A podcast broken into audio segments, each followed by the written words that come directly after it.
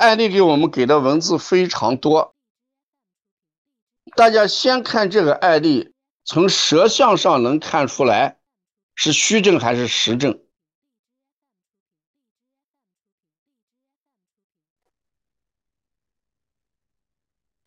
对，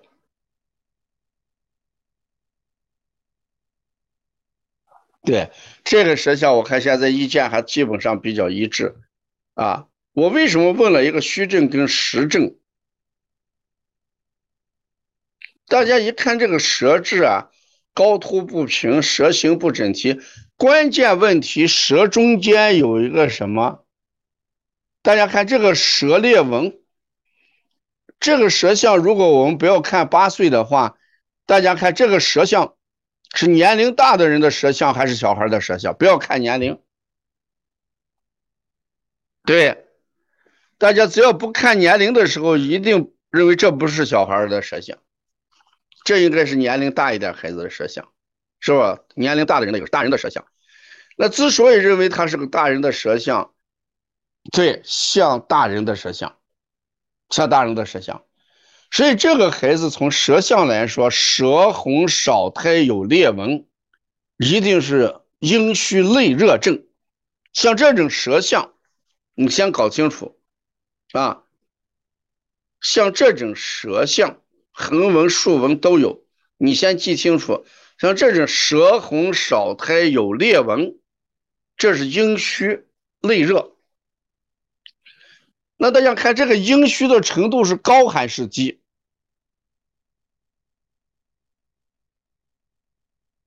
大家看这个人的阴虚的程度是高还是低？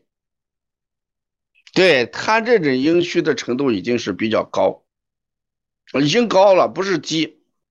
低的话是舌红少苔就行了。裂纹，既舌红少苔又出现裂纹这种呢，就是这孩子长期阴虚形成的。长期阴虚形成的啊，长期阴虚形成的，大家想一想，静下来，静下来症状加重的是阴虚，还是动起来症状症状加重的是阴虚？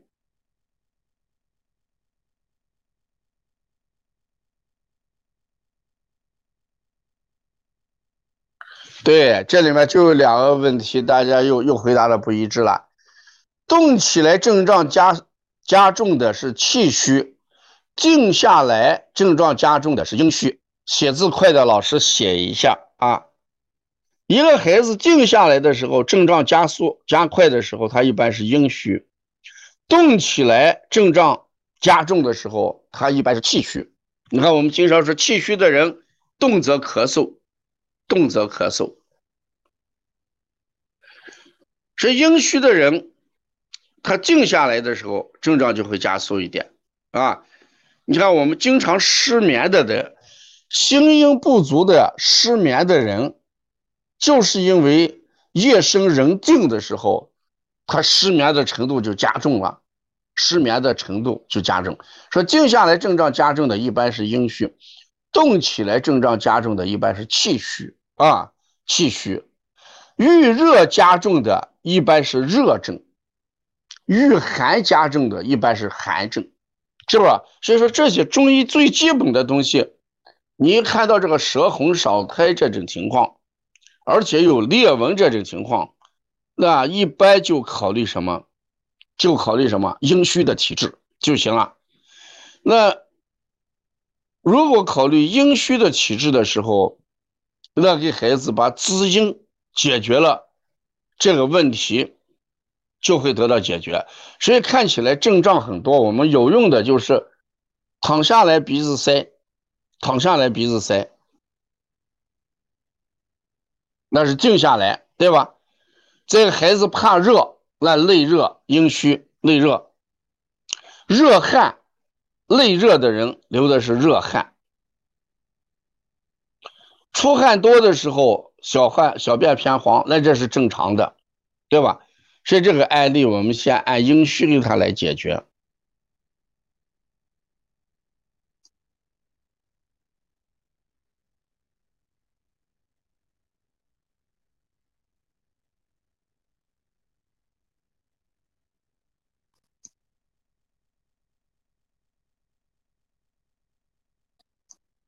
啊这两个版面还有一个版面说这个孩子有泪腺炎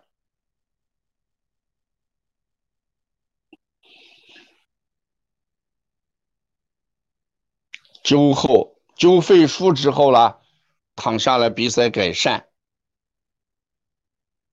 哦，这个案例我想讲一点，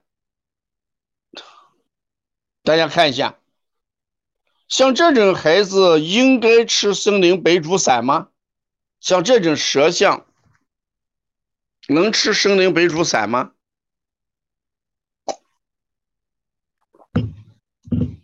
这个是不能吃生灵白术散的。生灵白术散本身人参呢，它是益气的，对不对？也是热的。白术呢？是健脾，所以这种属于脾阳虚的，而这个对，要生灵白术散是脾阳虚气虚的，对这个麦冬跟沙参，这 A 中医儿推，杨老师说这个是吃麦冬沙参，这个就对了，所以这个太子参煮水喝是对的，生灵白术散是健脾益气的，石斛是胃入胃阴的，可以。